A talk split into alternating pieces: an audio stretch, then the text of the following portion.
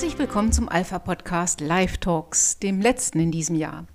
Heute ist der 31. Dezember, mein Name ist Cornelia Kaminski und wir schauen zurück auf ein ausgesprochen turbulentes Jahr, in dem nichts mehr so war, wie wir es bisher gekannt hatten. Auch ein Blick in die Zukunft verheißt uns, dass die Dinge, gerade im Bereich Lebensrecht, sich drastisch ändern werden.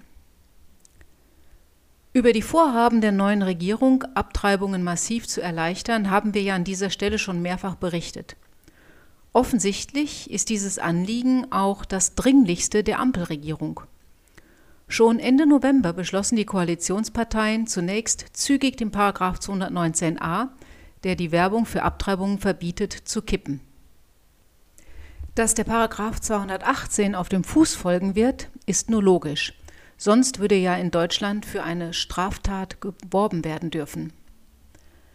Wir wollen heute daher mal einen Blick auf die Gedankenexperimente werfen, mit denen unsere Entscheidungsträger und die Befürworter einer uneingeschränkten Möglichkeit, das eigene Kind vorgebürtlich töten zu lassen, diese Tötung rechtfertigen. Ein bekanntes Gedankenspiel zur Abtreibung bei ungewollter Schwangerschaft ist das Geiger-Experiment.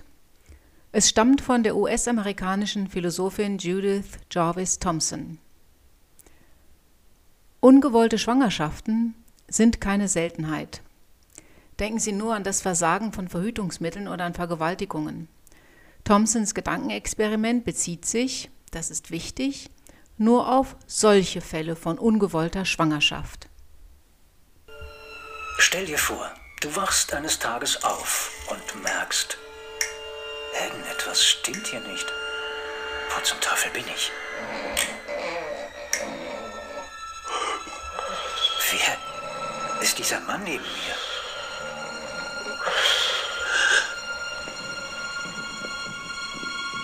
Und warum bin ich durch Schläuche mit ihm verbunden?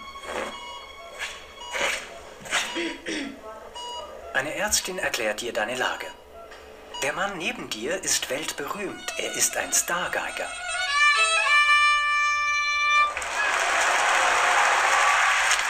Doch er schwebt in Lebensgefahr. Er leidet an einer tödlichen Nierenkrankheit.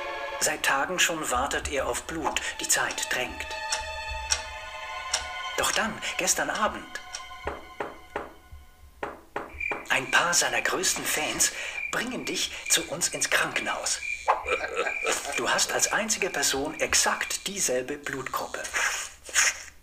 Das Zusammenschließen eurer beiden Blutkreisläufe ist seine letzte Chance. Sonst wird er sterben. Du kannst ihm das Leben retten. Nur du. Wie bitte? Auf einmal erinnerst du dich. Die Fans des Geigers haben mich gestern Abend entführt und ins Krankenhaus gebracht. Die Ärztin kann es kaum glauben. Hat dich gekidnappt, um den Geiger zu retten. Du willst dich von den Schläuchen befreien. Nichts wie raus hier. Doch die Ärztin beschwichtigt. Sobald du dich von den Schläuchen lösen solltest, wird der Geiger sterben. Du würdest ihn töten. Das darfst du nicht. Sie versucht dich zu beruhigen, indem sie dir versichert, die Therapie dauert nicht ewig, sondern bloß neun Monate. Danach ist der Geiger wieder in Topform und du kannst nach Hause gehen. Also, was tust du? Reißt du die Infusionen raus oder harrst du neun Monate im Bett aus? Was wiegt schwerer? Das Lebensrecht des Geigers oder dein Recht auf Selbstbestimmung?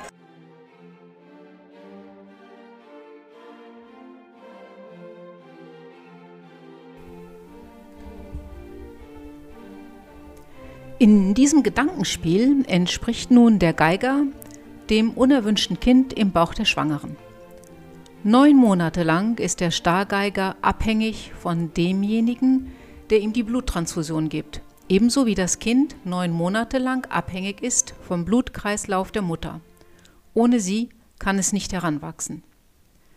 Thompson, die am renommierten Massachusetts Institute of Technology lehrte und im November vergangenen Jahres starb, hat sich intensiv mit der Abtreibungsthematik befasst und dazu einen viel beachteten Aufsatz geschrieben. A Defense of Abortion, eine Verteidigung der Abtreibung. Ihre auch diesem Gedankenspiel zugrunde liegende Annahme ist, dass der Embryo keine menschliche Person sei und deswegen auch kein Lebensrecht habe. Genauso wenig wie eine Eichel eine Eiche ist, also ein ausgewachsener Baum, ist auch ein Embryo kein Mensch, so ihre Aussage.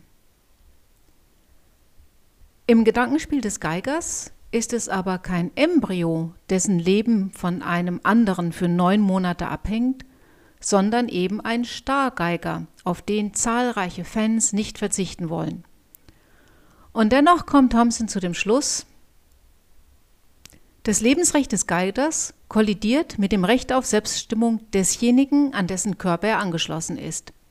Die Frage ist nun, welches Recht ist stärker zu gewichten? Thompson ist der Ansicht, die Musikfreunde, die den unfreiwilligen Spender ins Krankenhaus transportiert und an den Geiger angeschlossen haben, haben auf drastische Weise in sein Leben, seine Freiheit und körperliche Unversehrtheit eingegriffen. Das geht nicht, meint sie. Jeder habe das Recht, sich von dem Geiger loszukoppeln.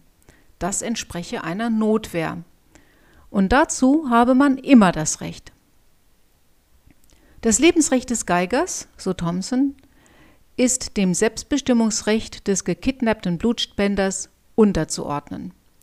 Niemand darf gezwungen werden, unter Einsatz seiner eigenen körperlichen Unversehrtheit anderen Menschen das Leben zu retten. In Analogie hierzu habe nun auch jede Schwangere das Recht, sich loszukoppeln von dem Embryo, dem Baby, das in ihr heranwächst. Denn ihr Recht auf Selbstbestimmung und körperliche Unversehrtheit wiege allemal schwerer als das Lebensrecht eines Embryos, dem Thomson obendrein das Menschsein abspricht. Thomson will mit dem Beispiel zeigen, dass selbst dann, wenn Embryonen bereits moralische Rechte hätten, Frauen nicht gezwungen werden dürften, sie auch auszutragen. Schauen wir uns dieses Gedankenspiel einmal im Detail an und fragen, ist es tatsächlich vergleichbar mit der Situation der ungewollten Schwangerschaft und Abtreibung? Oder hinkt hier etwas? Zunächst ist die Situation des Menschen zu betrachten, der unfreiwillig an den Geiger angeschlossen wurde. Diesem Menschen wurde natürlich großes Unrecht zugefügt. Freiheitsberaubung, Eingriff in die körperliche Unversehrtheit. All das übrigens ohne sein Zutun, ohne sein Verschulden. Schon hier wird deutlich, der Vergleich hinkt gewaltig.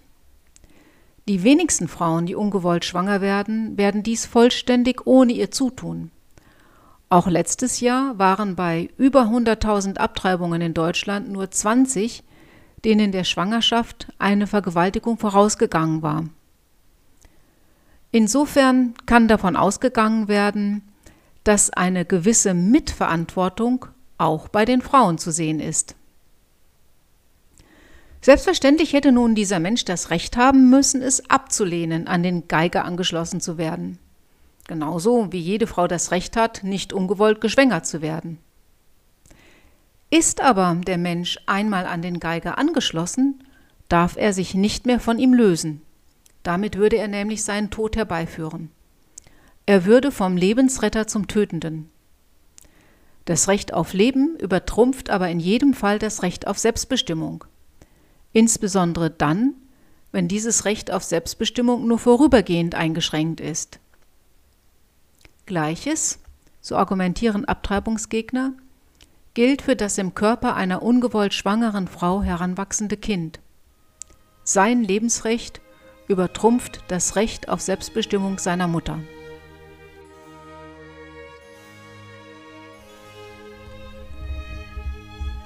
Damit sind Abtreibungsbefürworter selbstverständlich nicht zufrieden.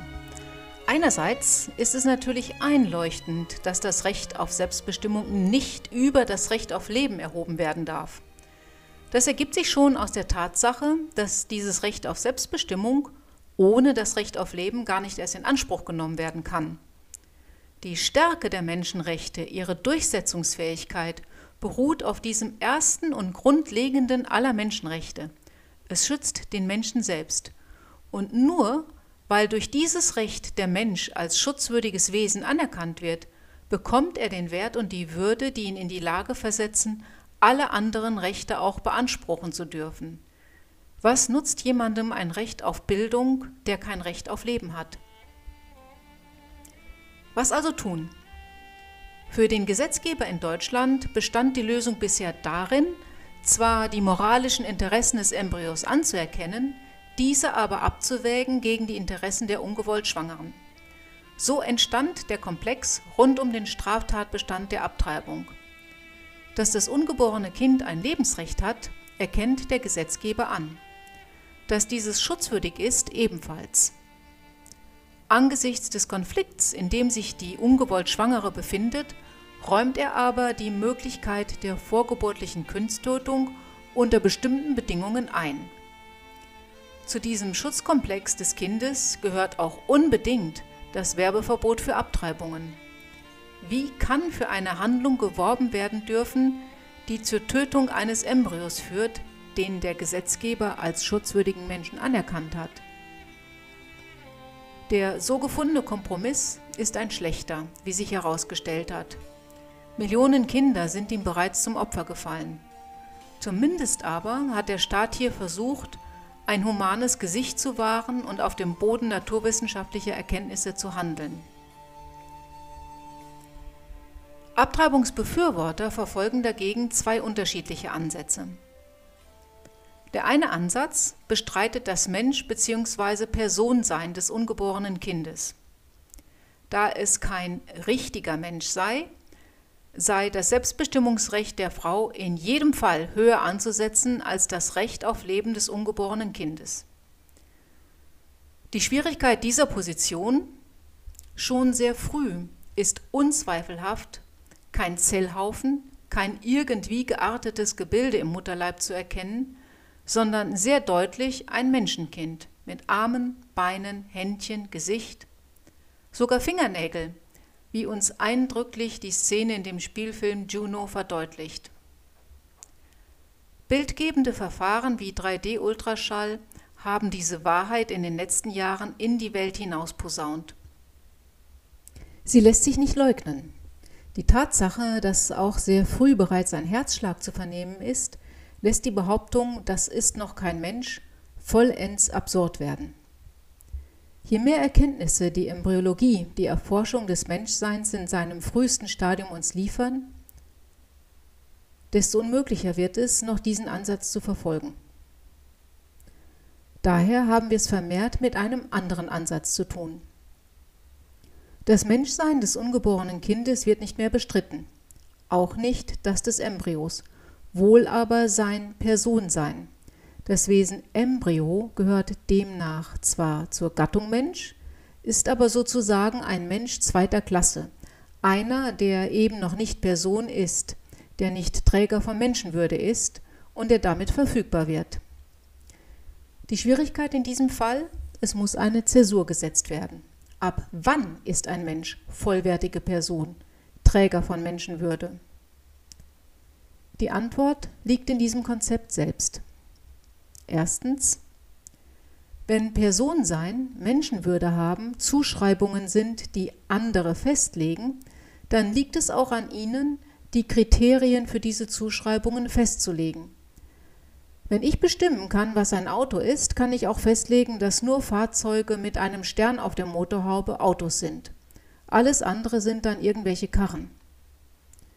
Zweitens, es macht nur dann Sinn, überhaupt unterschiedliche Kategorien von Menschsein zu definieren und diese sozusagen in Qualitätsklassen zu unterteilen, wenn man damit ein Ziel erreichen, einen Zweck erfüllen kann.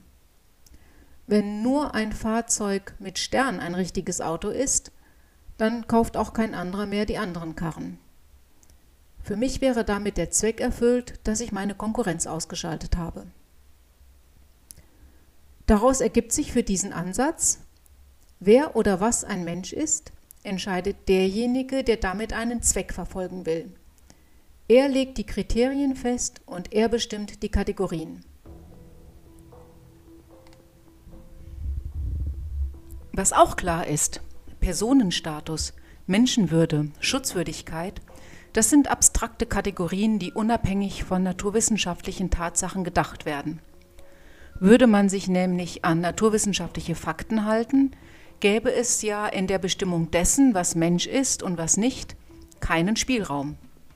In meinem Beispiel vom Auto bedeutet das, würde ich mich an die Definition eines Autos halten, motorisiertes Fortbewegungsmittel mit mindestens drei Rädern, Karosserie und einem Sitz, dann müsste ich anerkennen, dass auch motorisierte Karren ohne Stern in Wahrheit Autos sind. Wenn aber die Kategorisierung unabhängig von naturwissenschaftlichen Fakten erfolgt, wird jede Zäsur, ab der ein Mensch erst als Mensch mit vollen Rechten gelten soll, sehr willkürlich. Der Verdacht liegt nahe, dass die Kategorisierung dann nur noch und ausschließlich zweckgesteuert ist. Versuche, solche Zäsuren zu setzen, legen beispielsweise das Vorhandensein von Schmerzempfinden fest. Da ein Embryo keinen Schmerz spüren könne, sei er auch kein Mensch. Hier wird also das Nichtvorhandensein eines Sinnes als Grundlage für die Anerkennung des Menschseins benutzt. Was das für Blinde oder Taube bedeutet oder aber für Menschen, die aufgrund einer Corona-Erkrankung den Geschmackssinn verloren haben, dürfte uns allen klar sein. Ein anderes Kriterium ist das des Bewusstseins. Wo dies fehle, wie eben beim Fötus, sei auch kein Personensein vorhanden. Bewusstlosigkeit wird in diesem Fall gleichgesetzt mit fehlender Menschenwürde.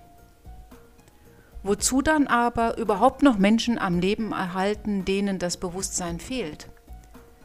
Die Hoffnung darauf, dass es sich einmal wieder einstellen könnte, treibt Angehörige, Ärzte und Pfleger dazu, sich um solche Patienten zu kümmern. Hier ist es aber nur eine Hoffnung, wohingegen beim Embryo Gewissheit besteht, dass er ein Bewusstsein entwickeln wird. Nun haben wir eine neue Regierung, die, wie eingangs erwähnt, als erstes das Werbeverbot für Abtreibungen fallen lassen möchte. Sie erlaubt also die Werbung für die Tötung eines ungeborenen Menschen. In keiner Verlautbarung war zu hören, ob es irgendeine Grenzziehung für die Werbung geben soll. Darf für die Tötung aller ungeborenen Menschen geworben werden? Egal in welcher Schwangerschaftswoche sich die Mutter befindet? Immerhin gibt es ja auch in Deutschland die Möglichkeit, bis zum Ende der Schwangerschaft abzutreiben, wenn andernfalls eine Gefahr für das Leben der Schwangeren besteht. Oder aber eine schwerwiegende Beeinträchtigung des körperlichen oder seelischen Gesundheitszustands der Schwangeren droht. Darf also jetzt eine Klinik dafür werben, dass sie Abtreibungen bis zur Geburt anbietet?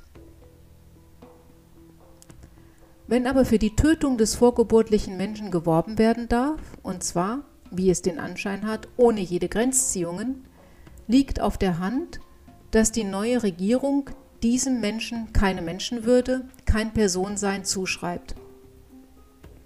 Damit ist er auch nicht mehr schutzwürdig, und zwar zu keinem Zeitpunkt seiner Existenz. Die Abschaffung aller Gesetze und Vorschriften, die bisher seinen Schutz gewährleisten, ist daher weit mehr als die logische Konsequenz dieses ersten Schrittes. Vielmehr ist es wohl so, dass eine ganz andere Setzung erfolgt ist. Ausgangspunkt ist der Wunsch nach sexueller Freiheit, deren Ausleben Verhütungspannen im Wege stehen. So kann es zu ungewollten Schwangerschaften kommen, die wiederum dem Selbstbestimmungsrecht der Frauen im Wege stehen. Der Zweck aller Bemühungen ist es also, das Problem der unzureichenden Verhütungsmöglichkeiten in den Griff zu bekommen, gleichzeitig aber weiterhin sexuelle Freiheit genießen zu können. Wann immer und mit wem auch immer, also in totaler Beliebigkeit, aber auch Verantwortungslosigkeit.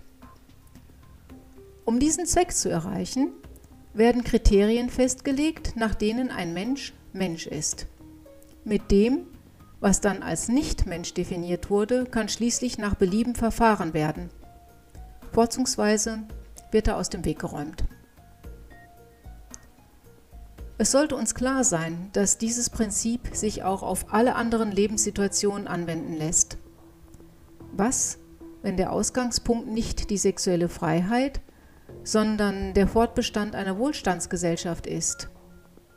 Der eine unüberschaubare Anzahl an pensionierten Babyboomern im Wege steht. Der Zweck aller Bemühungen wird es dann sein, das Problem der unzureichenden Wohlstandsverteilung in den Griff zu bekommen. Man darf sich schon fragen, welche Kriterien dann für das sozialverträgliche Frühableben zur Anwendung kommen werden. Nun könnte man einwenden, dass unsere Gesellschaft so nicht tickt. Gerade während der Pandemie erleben wir ja, dass das Retten von Menschenleben zum gesamtgesellschaftlichen Auftrag geworden ist, bei dem alle mithelfen. Unter Aufgabe unserer Grundrechte. Sollten die Pläne der Bundesregierung aufgehen, sogar des Rechts auf körperliche Unversehrtheit. Eine Zwangsimpfung bedeutet nichts anderes. Wessen Leben es zu retten gilt, ist auch klar. Das Durchschnittsalter der an oder mit Corona Verstorbenen beträgt ungefähr 83 Jahre. Merkwürdig, dass das Leben der schützenswerten Gruppen dem Staat nun wirklich Milliarden wert ist. Nicht nur die Impfkampagne, auch die Corona-Hilfen kosten unvorstellbare Summen. Andererseits aber zahlt der Staat beispielsweise für ungewollt schwangere Schülerinnen oder Studentinnen nicht einmal mehr die sonst üblichen 13 Euro Mutterschaftsgeld pro Tag. Diese Bevölkerungsgruppe bekommt gar nichts, wenn sie schwanger ist. Es zeigt sich, der Staat misst mit zweierlei Maß. Wenn er möchte, fordert er mit großer Geste die Solidarität und die Opferbereitschaft der gesamten Bevölkerung, selbst der Kinder, die nachweislich von einer Impfung nicht profitieren. Und wir gehorchen, obgleich immer mehr Fragezeichen hinter die Sinnhaftigkeit der Maßnahmen gesetzt werden. Die Impfwirkung lässt nun schon nach sechs Wochen nach. Sie bewirkt keine Herdenimmunität. Die Ansteckungsgefahr mit Omikron ist für doppelt Geimpfte gar dreimal so hoch wie für ungeimpfte und so weiter. Nehmen wir den Geiger, von dem zu Beginn die Rede war, noch einmal als Beispiel.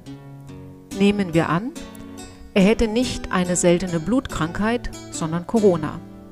Nehmen wir an, für sein Weiterleben wäre es möglicherweise, aber keinesfalls sicher, von Nutzen, dass sich ein Kind im Alter von 5, 6 Jahren alle paar Monate ein experimentelles Medikament verabreichen ließe, über dessen Spätwirkungen keine Aussagen gemacht werden können und das ihm übrigens selbst gar nichts nützt.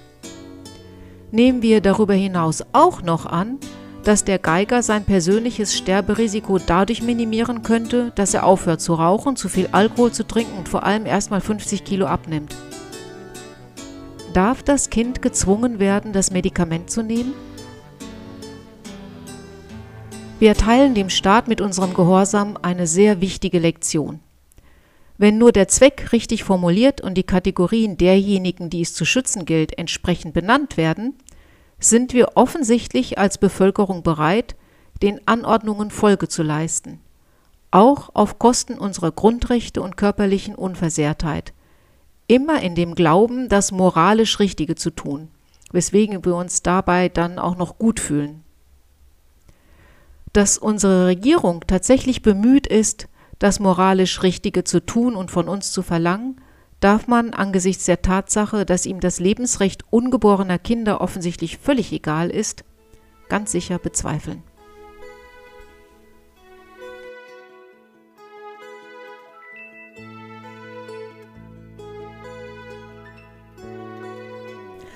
Wir hoffen und wünschen trotzdem, dass es ein gutes neues Jahr wird, in das uns diese Ampelkoalition führt. Ein gutes neues Jahr für alle Menschen, geimpft wie ungeimpft, alt oder jung. Ein gutes neues Jahr auch für die ungeborenen Menschen, denen wir mehr denn je zur Seite zu stehen haben. Ihnen allen wünsche ich mit unserem heutigen Schlusslied ein glückliches neues Jahr. Happy New Year!